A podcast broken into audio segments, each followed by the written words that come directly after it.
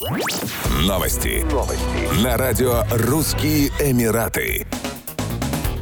Более миллиона израильских туристов посетили Объединенные Арабские Эмираты с момента подписания Авраамовых соглашений в сентябре 2020 года. Одновременно с этим число рейсов между двумя странами выросло за три года с нуля до 106 в неделю. С момента нормализации отношений ОАЭ и Израиль подписали множество соглашений, направленных на стимулирование торговли, путешествий, туризма и других отраслей, особенно таких инновационных технологий, как искусственный интеллект. Объем двусторонней торговли достиг 20,55 миллиарда дирхамов, 5,6 миллиарда долларов. При этом объем торговли товарами, за исключением программного обеспечения, достиг 1,29 миллиарда долларов за первые пять месяцев 2023 года и по сравнению с аналогичным периодом прошлого года вырос на 41%. В УАЭ в настоящее время зарегистрировано более 70 компаний, которые подписали более 120 соглашений и меморандумов о взаимопонимании с местными организациями.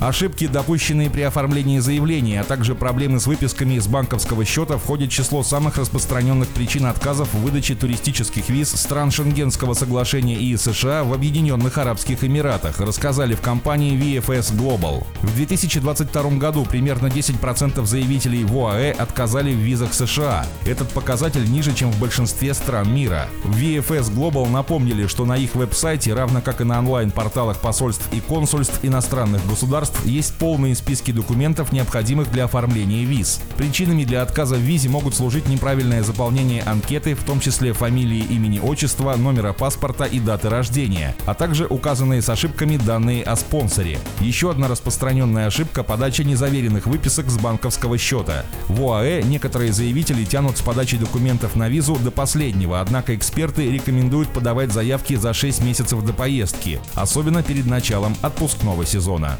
Еще больше новостей читайте на сайте RussianEmirates.com